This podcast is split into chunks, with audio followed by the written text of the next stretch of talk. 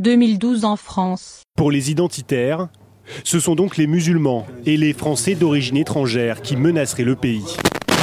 2014 en Suisse. Les Helvètes ont approuvé à une courte majorité de 50,3% la limitation de l'immigration, notamment européenne, comme le réclamait la droite populiste. À l'extrême droite, Marine Le Pen a appelé les Français à suivre l'exemple suisse. 2018 au Québec. L'immigration sans assimilation, c'est une invasion. Et reconfigurons notre immigration. Des peuples ne peuvent pas, des peuples qui sont différents d'un point de vue civilisationnel et culturel, ne peuvent pas cohabiter pacifiquement sur la même terre. Aujourd'hui, on veut poser des questions sans tabou sur un thème complexe. Aujourd'hui, on va parler d'immigration, de crise de migrants, de racisme et de tout ce qui tourne autour de ces sujets épineux. En vérité, je vous le dis. Devons revenir au centre. Real life for your eyes. It is like a finger pointing away to the moon. Bonjour, bienvenue dans Sagesse et Morito, le podcast où le monde et nos convictions s'interrogent, s'enrichissent, se critiquent à la lumière de la sagesse biblique. De Bruxelles à Montréal, en passant par la France et sa capitale, Christelle, Jean-Christophe. Et Léa vous invitent dans leur conversation à la recherche de l'essence au-delà des apparences.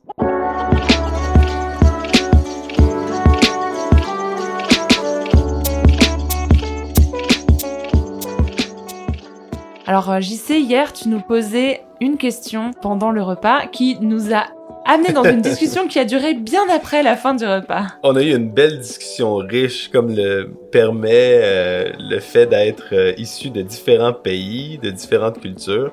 C'était une belle rencontre. Et donc, je posais des questions euh, par rapport à la politique française puis européenne, parce que, bon, ben, nous, au Québec, on est souvent plus alignés sur la politique américaine. Ce sont plus des Mm. questions qui nous, euh, euh, qui nous préoccupent puis qui, ont, qui nous influencent aussi. Et euh, donc, euh, bon, vous m'avez aidé à faire un petit peu la, cartographie du paysage politique européen et français. Puis je vous posais certaines questions sur euh, euh, le Front National parce que, bon, on en entend un petit peu des brides de, l'autre côté de l'Atlantique. Puis souvent, c'est un parti qu'on va accuser de, de racisme. Et je me posais des questions, comment dire, des fois, je suis un petit peu sceptique sur les accusations de racisme Mm. parce que des fois, c'est un terme qui est utilisé très largement euh, pour, euh, pour euh, discréditer, euh, discréditer un, un parti ou une idéologie qui n'est pas nécessairement raciste. Mais bon, c'est- un, un raccourci, un recadrage. parfois, chez nous, de juste remettre en question certaines politiques au niveau de l'immigration, c'est une accusation de, de racisme, alors que bon, là, je trouve que la question est quand même euh, parfois, parfois ça peut être du racisme, il faut pas l'exclure, mais euh, mais bien souvent ce sont des questions qui sont euh, beaucoup plus complexes. Et donc, vous m'avez rassuré que c'était pas un parti raciste. Je me souviens bien que vous avez voté FN tous les deux. non, non, pas vraiment. Je crois que tu te souviens mal. euh. J'ai- J'ai j'ai un peu oublié. De toute façon, toi, t'aurais aurais du mal, euh, Christelle, à Bah, je suis FN déjà pas citoyen à français, euh, donc euh, ouais, ce serait compliqué. Et puis, il y a une complexité supplémentaire, étant donné que je suis, euh, euh, même si j'étais français, je suis français d'origine africaine quand même. Donc euh, la question de, de, de l'immigration euh, est une question qui, euh, qui concerne euh, la politique euh, de la France, enfin, de, de tous les pays, mais qui a trait aussi, et c'est ça qui, qui rend la- la- souvent la question si épineuse, si gênante, c'est euh, euh, le, le fait que euh, ben, on parle de personnes, on parle Bah. de, on parle de, ouais, des, des discours politiques qui qui visent le- la légitimité de catégories de personnes à faire partie d'une société ou pas. Oui, c'est-à-dire qu'on ne parle pas que de chiffres dans, dans tout Non. ce qui est euh, euh, euh, projet de loi et euh, réflexion sur euh, combien de migrants on peut accepter, qu'est-ce qu'on qu'est-ce qu'on en fait de ces migrants? Assez souvent, finalement, euh, quand on va lire euh, les titres, les gros titres des articles qui résument toutes ces discussions-là, on est sur des quotas, on Ouais. est sur euh, des, des chiffres et, et c'est vrai que parfois on peut peut-être oublier que derrière il y a des individus avec des vies personnelles qui ne font pas partie justement Mhm. euh, de euh, l'ergonomie de ces chiffres.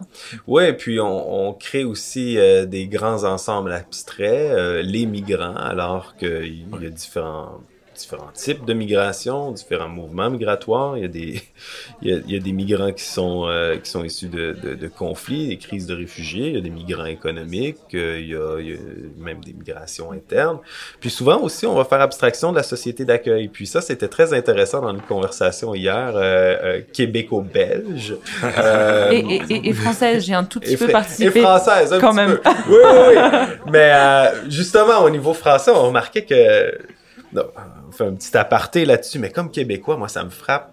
Comme Québécois, ça me frappe de voir bon le nombre d'anglicismes euh, officiels qu'il y a euh, ici en France. Comment que bon les compagnies vont, euh, mettons le Subway ici, hein, c'est comme sandwiches and quelque chose. Ils vont garder les slogans en anglais. Il y a Ah comme une grosse, une, une grosse prépondérance de l'anglais. C'est comme la langue cool, tu sais. Mm. C-News, tu me disais C-News, Ouais, c'est une, une chaîne chaîne- française. Ouais, CNews. Comment, tu sais. et, et, et- et- j'ai compris quelque chose hier. J'ai compris que ben, en France, on se sent pas menacé par l'anglais parce qu'il y a aucun scénario possible où la France devient anglophone, deviendrait anglophone. Et même, même, t'étais, t'avais trouvé ça très drôle d'imaginer une France anglaise. Ah ouais, mort de rire. Tandis- Ça, On a déjà du mal à communiquer euh, quand on va à l'étranger, alors. c'est pas demain la veille que, euh, que la France se fait assimiler. Alors que, bon, les questions de langue au Québec, c'est c'est pas du tout la même chose. Je veux dire, à, à la conquête, alors que, que la, la France nous a euh, abandonnés euh, derrière les lignes ennemies en Amérique Sortez du Nord. les mouchoirs les violons, oh là là. Ah ouais, ouais, non, mais ça, on parlera après ça des, des, euh, des deuils culturels, puis, euh, de la justice historique, peut-être dans une autre, dans une autre euh, euh, podcast. Mais je veux dire, quand, quand le, lien entre la France puis la Nouvelle-France euh, fut coupé en 1760, il y avait, je pense, c'est 64 000 francophones en Amérique du Nord. On est rendu euh, 8 millions aujourd'hui, mais toujours dans une, dans une position de précarité, alors que le continent européen est multilingue, puis il y a toujours eu un certain équilibre du pouvoir. Ben, nous, on est euh, 8 millions de francophones dans un océan de 300, 350 millions d'anglophones Mm. qui, euh, en plus d'être anglophones, est la culture de référence mondiale. Je veux dire, quand on est en Indonésie, on entend de la musique anglaise. euh, quand on est en Russie, on écoute de la musique anglaise. Donc, Mm. Pour nous, euh, cette, cette subjectivité-là, comme, comme, non seulement comme francophone, mais comme société d'accueil, fait que la question de l'immigration n'est pas traitée de la même façon qu'on en parlerait en Angleterre, qu'on en parlerait Mhm. en France. Et, euh, et justement, on, euh, Christelle me faisait remarquer que, que peut-être les Flamands, euh, les Flamands bruxellois peuvent partager certaines de nos, de nos préoccupations, de nos craintes même. Ben oui, c'était euh, c'était une, vraiment une discussion intéressante parce que là tu donnes euh, un, un, un point de vue à partir de tu posais des, au départ c'est des questions sur les partis politiques etc et, euh, et c'est sûr que en Belgique euh, la question linguistique et communautaire est liée à la question de la migration. Et ça pose en fait la question de la fragilité culturelle l'idée l'idée de se sentir envahi ou euh, ou diminué ou par l'arrivée d'autres personnes le fait euh, de, de, de, penser que son existence et son, son identité sont, sont fragiles en fait Mmh, et peuvent être détruites par l'arrivée d'autres personnes ou l'existence d'autres personnes. Mmh. Et c'est une, une, véritable question. En, évidemment, hein, donc la Belgique c'est un, un, pays qui est euh, multilingue et, et, et, multiculturel. Si on regarde géographiquement, la, la, ville de Bruxelles, qui est aussi une région euh, où j'ai grandi, est entourée de territoires qui aujourd'hui ont comme langue officielle le néerlandais mmh. et donc pas le français. Et pourtant, à Bruxelles, à peu près 85% de la population est francophone. Mmh. Et les nouveaux arrivants, il faut savoir que Bruxelles, c'est aussi la, la, la, deuxième capitale la plus euh, internationale au monde. Mmh. Donc il y a beaucoup, beaucoup d'immigration euh, et de brassage de population. Et D'ailleurs, les Français font partie de, des, des, des, plus grandes minorités euh, d'immigrés ah ouais. à, à, à, Bruxelles. Pas juste les francophones, les Français. Les Français, exactement. Ah ouais, ouais. exactement. Évidemment, là, c'est juste une, une, un fait démographique. Beaucoup, beaucoup de nouveaux arrivants à Bruxelles vont préférer s'intégrer dans les espaces culturels francophones. Bon, déjà parce qu'il y a tellement de francophones de par le monde. Euh, mm -hmm. Quand ils arrivent, voilà, ils connaissent le français, ils pratiquent le français. Mais aussi, beaucoup de personnes qui viennent de pays qui ne sont pas francophones lorsqu'ils arrivent en Belgique, ben, ils apprennent le français, ils s'intègrent en français. Beaucoup. Et donc, ce concept de, en néerlandais, on appelle ça euh, het verbrusseling van, van Vlaanderen, donc la bruxellisation de la Flandre. OK. Euh, en fait, ce qu'ils craignent, c'est la francophonisation de la, Fran- de, de- de- de la Flandre. Donc, l'idée que l'identité culturelle flamande, qui, euh, qui préexistait euh, dans, Mhm. dans ces territoires-là, est en train de disparaître, est en train de changer. Et évidemment, ce point de vue, en fait, ça me rend plus euh, compréhensif lorsque j'entends d'autres populations, euh, que ce soit des Français ou ailleurs dans, dans le monde, se poser la question, mais est-ce que mon identité est menacée euh, d'extinction ou de remplacement, pour utiliser un, un terme euh, Controversé, controversé, pour- pour dire, par l'arrivée de, de- de- de nouvelles personnes. Je comprends, mais en même temps, ce qui me chiffonne vraiment, euh, en, tant que, en tant que Belge d'origine étrangère, c'est que souvent, la, on oublie le fait que les immigrés, les, les, les, les nouveaux arrivants sont tous des individus, les familles qui ont des histoires différentes. Donc c'est vraiment abusif de tous les mettre dans une, cat- une même catégorie, tu, tu, tu l'as dit toi-même.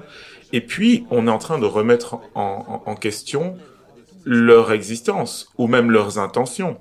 Euh, chose qu'on ne fait pas avec euh, avec des, des gens qui sont d'origine euh, du, du, du pays même. Et là, il y a peut-être un, un deux poids deux mesures Mm. qu'il faut remettre en question. Qu'est-ce que tu veux dire par là? Attends, j'ai de la misère à, à saisir. On ne pose jamais la question à des gens qui sont d'origine. euh, euh, prenons un, un exemple autre. On va jamais demander à, à quelqu'un qui est d'origine euh, italienne en Italie s'il s'intègre dans la société italienne. Alors Ouais. qu'il peut avoir un style de vie qui tranche avec celui de la majorité. ouais, ouais, On va jamais remettre en question son, son, son, son, ex- Dans, son existence.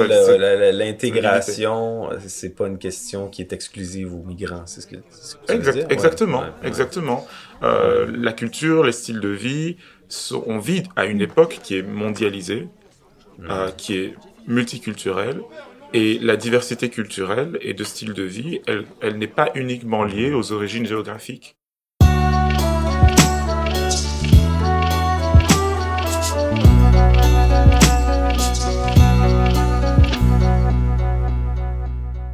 Oui, et en fait, ça, sort- ça crée une sorte de polarisation entre eux et nous. Oui. Euh, nous euh, étant les personnes majoritaires, en fait, la, la culture dominante peut-être du pays dans lequel on parle, avec euh, avec la langue euh, dominante aussi, et le eux étant euh, l'étranger. Et, et, et là encore, cette notion euh, d'intégration, finalement, c'est peut-être plus une question euh, humaine et, et, et, sociale que juste une, une histoire de, de, de culture et, et, de langue. Et Ouais, pas d'accord. ben non, mais c'est que c'est là que on, on voyait la, la, la différence entre peut-être euh, votre expérience en tant que Français par rapport à l'immigration et l'expérience en tant que bon Québécois francophone ou euh, ou flamand, euh, néerlandophone euh, belge, dans le sens où, pour revenir à toute la question du euh, du Front National, du racisme, puis de, de comment est-ce qu'on peinture tout. euh, tout à la peinture du racisme.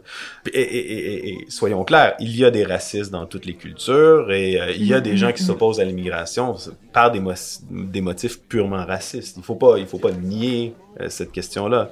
Maintenant, les euh, les préoccupations par rapport à l'immigration parfois peuvent être euh, exacerbées justement par la situation culturelle la situation, euh, la précarité de la culture d'accueil. Hmm. Euh, au Canada, par exemple, au Québec, euh, en 1976, il y a eu euh, la loi 101 qui a été euh, qui a été adoptée avec la charte de la langue française. Donc, on- en 76, le Parti québécois a été élu pour la première fois. C'est un parti euh, souverainiste.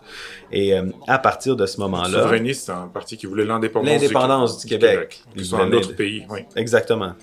Et dans le fond, cette loi-là, euh, qui a été contestée par, euh, par la, minorité euh, anglo-québécoise, euh, dans le fond, statuait que euh, tout immigrant au Québec qui n'avait pas eu son éducation en anglais au Canada, parce qu'à cause de la Constitution canadienne, on doit préserver les, droits des minorités linguistiques, donc anglo-québécoises ou franco-ontariennes. Aujourd'hui, quoique ça n'a pas toujours été le cas, dans le sens des francophones, mais ça c'est une autre histoire. Bon, je retourne. Donc, euh, tous les immigrants devaient apprendre le français, aller euh, s'intégrer au système d'éducation français. Donc, on voit les vagues d'immigrants à Montréal, euh, pré-1976. Euh, les Grecs, les Italiens qui sont arrivés pour la plupart dans les- entre les années 30 puis les années euh, 60, alors qu'il y a eu la, Seconde Guerre mondiale, se sont joints à la communauté anglophone. Étrangement, les Italiens, justement, parce que l'italien est tellement plus proche naturellement Français, du hein. français que de l'anglais, mais arrivant en Amérique, ben est-ce que tu vas apprendre un français avec un accent bizarre d'une minorité, euh, Hmm. minorité culturelle, ou tu vas simplement en profiter pour apprendre l'anglais? Et on peut comprendre que le motif de l'immigrant, quand il quitte son pays, sa nation, euh, et qu'il s'installe ailleurs, ben, il veut maximiser aussi les possibilités pour sa famille, puis il va prendre des choix euh, économiques, euh, rationnels. Maintenant, à partir de 76, ben, les nouveaux immigrants, ils apprennent le français. Et, donc ça, c'est un, un changement qui a eu lieu et qui euh, justement a servi à, à répondre à cette, à cette précarité-là. Même si aujourd'hui, malgré que les enfants soient forcés littéralement d'aller à l'école française, euh, beaucoup de ces communautés-là vont quand même finalement euh, s'assimiler à la communauté anglophone plutôt que la communauté francophone. Est-ce que c'est pas un petit peu euh, la même réalité qu'on entend parfois avec la peur de l'islam? Mhm. La peur d'autres religions qui peut-être étaient moins développées avant euh, en France. hein. Bon, je, je vais parler du point de vue de, Oh, de la France en tant ouais, que française. bah ouais. et, et- et donc on entendrait des oui, mais voilà, euh, on a euh, énormément de migrants qui viennent avec leur tradition, leur culture, leur bagage religieux, et ça vient du coup changer le paysage euh, français, le paysage francophone. Et puis euh, voilà, euh, il il y, a des mosquées qui commencent à se construire, là où avant il y avait des églises. Je reconnais plus ma France d'antan, je reconnais plus la France dans laquelle j'ai grandi. Ou est-ce que en fait ce serait pas cette même peur que euh, le pays auquel on se rattache, qui nous donne peut-être notre identité, notre culture, nos repères, euh, change complètement? Mhm. Est-ce que est-ce que c'est ça un petit peu le la, la- peur euh, générale plus que euh, la peur de l'étranger, la peur de l'autre ou ou voire la haine de l'autre? Est-ce que ce serait pas oui une peur personnelle en fait de de, de voir euh, ces repères s'effondrer? Oui, oui, je pense que là, en fait, on, ce dont on parle, c'est on est en train de parler d'identité. Euh, et, je disais tout à l'heure, c'est trompeur de systématiquement, euh, c'est un des problèmes d'ailleurs dans, dans, les débats sur l'immigration, on ramène les problèmes identitaires qui qui qui sont pas toujours explicités à des questions d'origine euh, géographique. Il ne s'agit pas uniquement de ça.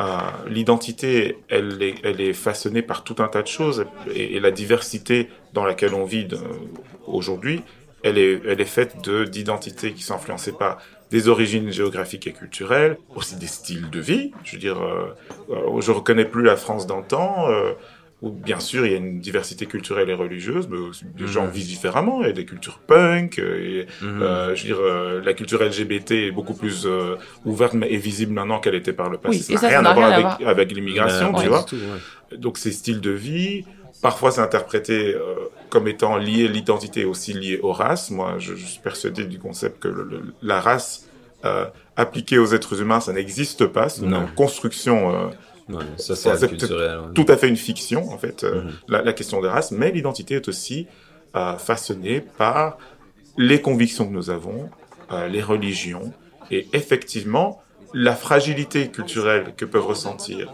des Français ou des Belges ou des Québécois peut être influencée, peut être conditionnée par une, une fragilité qui est liée à la religion en fait. Ouais, L'absence de, de solidité ou d'enracinement ou de sécurité par rapport à leur conception du monde.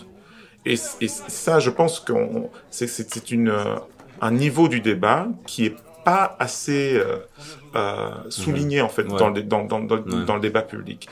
C'est, il faut dire ce qui est. Je veux dire, le- si on, on, on creuse euh, les, les prises de parole ou les débats dans dans des milieux qui s'opposent à la civilisation occidentale ou aux pays occidentaux, euh, souvent la culture occidentale est décrite comme une culture décadente, mais la culture occidentale est aussi décrite comme une culture chrétienne.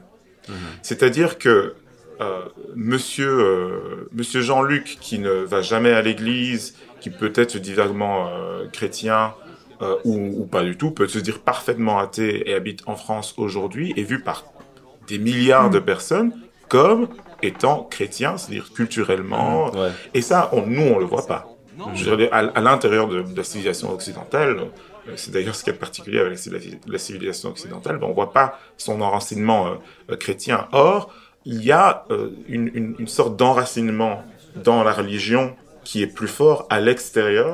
Et je pense que c'est la fragilité culturelle, elle est liée à ça. C'est-à-dire que euh, beaucoup de gens voient ben, des populations arriver qui euh, qui ont- sont assez à l'aise dans leur système de croyance, ou en tout cas qui montrent qu'ils sont euh, à l'aise dans leur système de croyance, alors que soi-même, on n'est plus très sûr. On vit cette crise de sens dans la civilisation occidentale. On, on, on, on- on vit à, plus, plus ou moins à distance de cet hé- héritage euh, religieux. Et donc, on peut se sentir menacé, Ouais. justement parce qu'on est, on est moins, moins stable, moins enraciné. Et je ne suis pas du tout là pour chanter les gloires de la religion ou de la- de la- l'institution religieuse, mais c'est un fait. Mhm.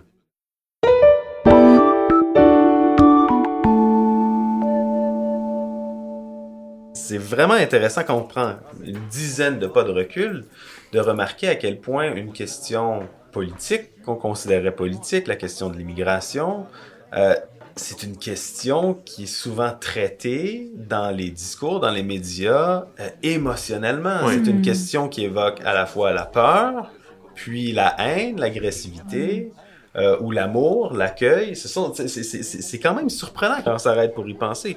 Et, et- et la peur, ça vient d'un sentiment de, pré- de, de vulnérabilité ou de précarité. Donc pourquoi est-ce que euh, au Québec, peut-être qu'il y a une question de religion dans, dans l'immigration, mais la, la grande crainte ou le grand sentiment de précarité est plus lié à la langue. Tandis que j'ai l'impression qu'en France, euh, les Français n'ont pas vraiment peur qu'il y ait des, des, je sais pas moi, des gens qui parlent Punjabi, qui émigrent en France, ou c'est, pas, pas au niveau de la langue, le sentiment de vulnérabilité, mais étrangement, il semble, de l'extérieur, avoir comme une certaine, une certaine crainte ou, euh, ou en tout cas le sentiment de précarité euh, semble plus se trouver au niveau de la religion.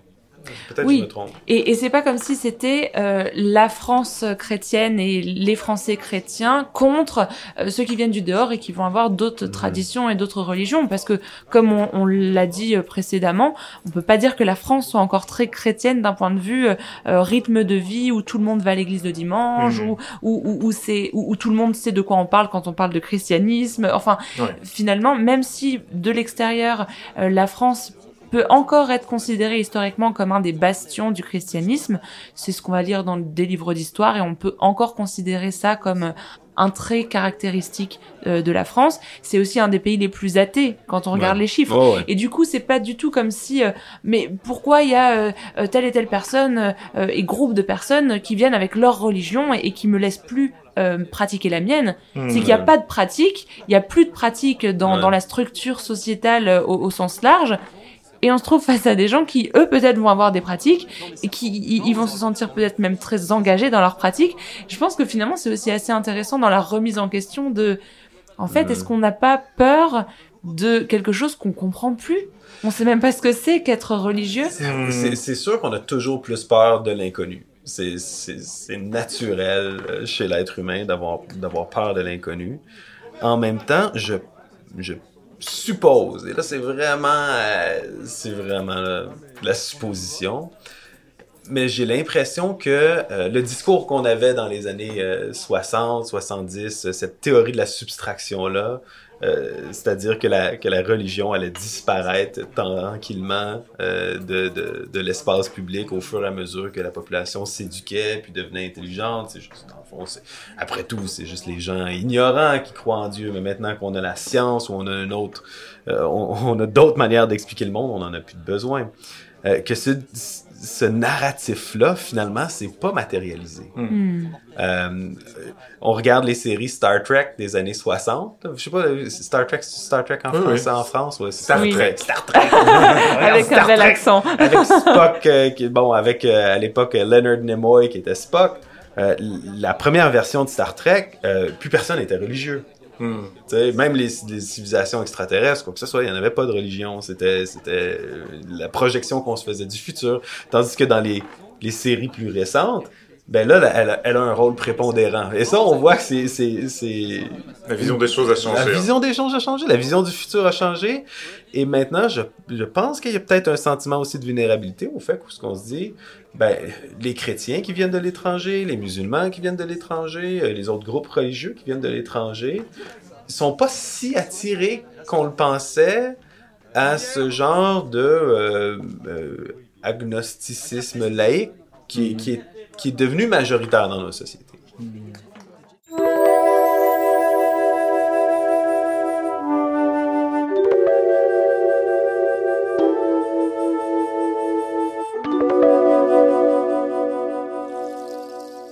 Et en fait, la peur du coup de, ces étrangers religieux qui arrivent avec en masse leurs traditions, leurs croyances, leur système, ce ce serait une peur en fait de l'affront au sécularisme, de l'affront à attends, euh, je, je, je croyais qu'on avait pu laisser Dieu mourir avec euh, avec Nietzsche, avec euh, euh, le, le nihilisme, avec euh, le progrès. Euh, je, je, je croyais que avec euh, peut-être la raison comme moyen ultime de s'émanciper, on pouvait justement s'émanciper de la religion.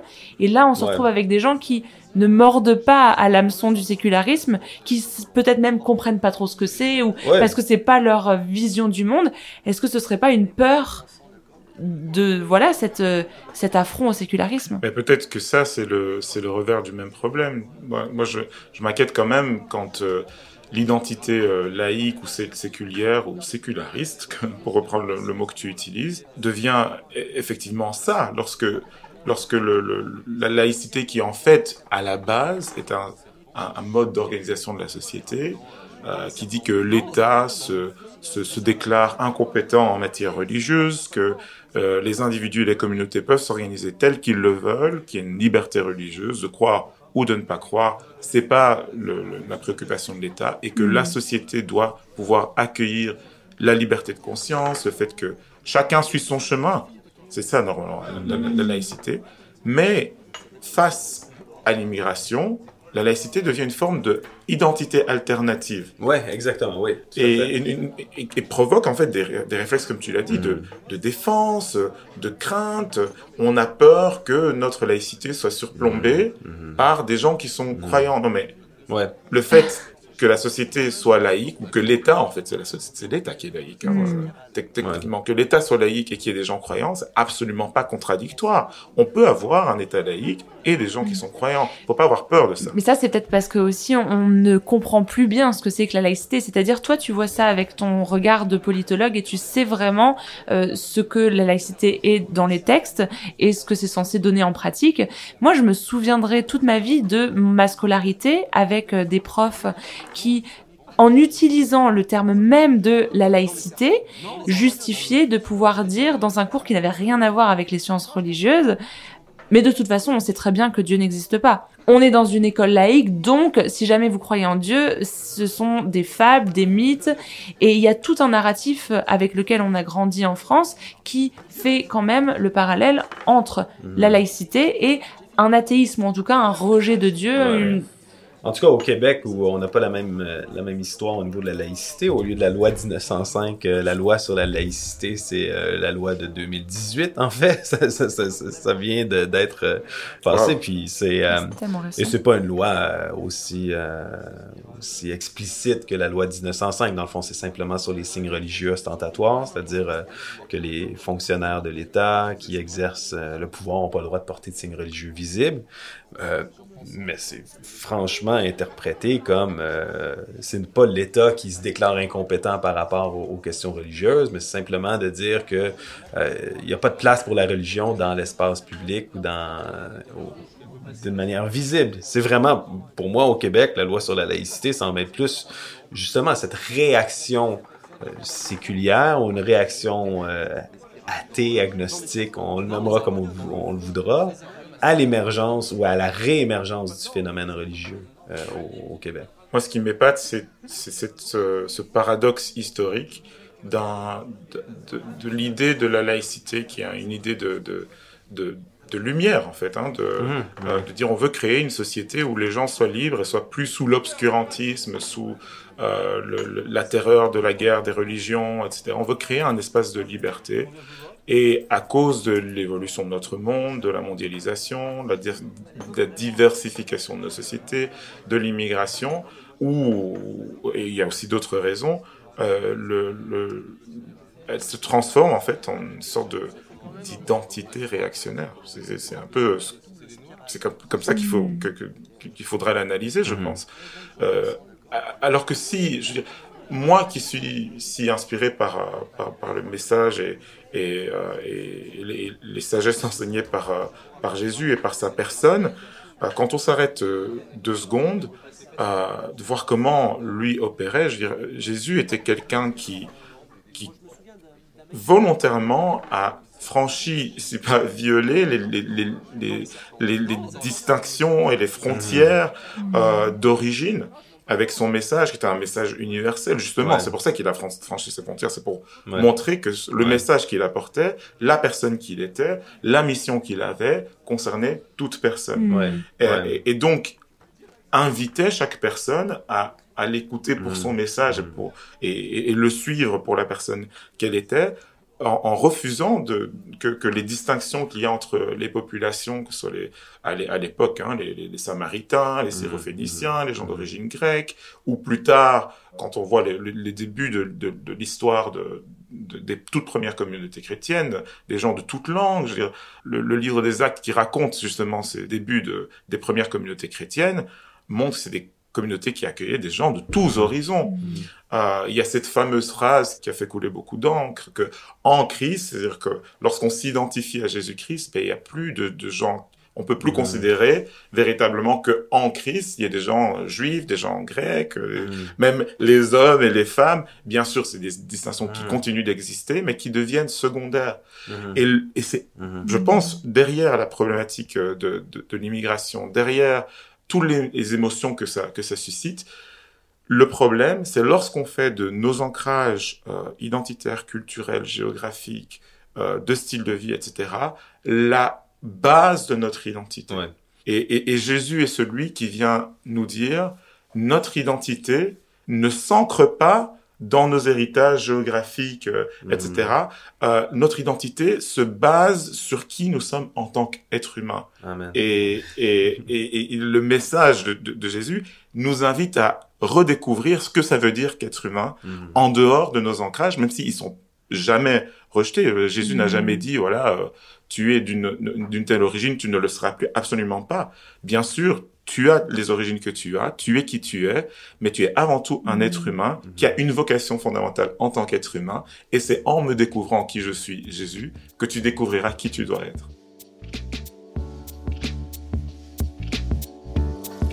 Sagesse et Morito est un podcast Imagodei. Vous pouvez nous écrire à contact.imagodei.fr et nous retrouver sur les réseaux sociaux et vos applis de podcast préférés.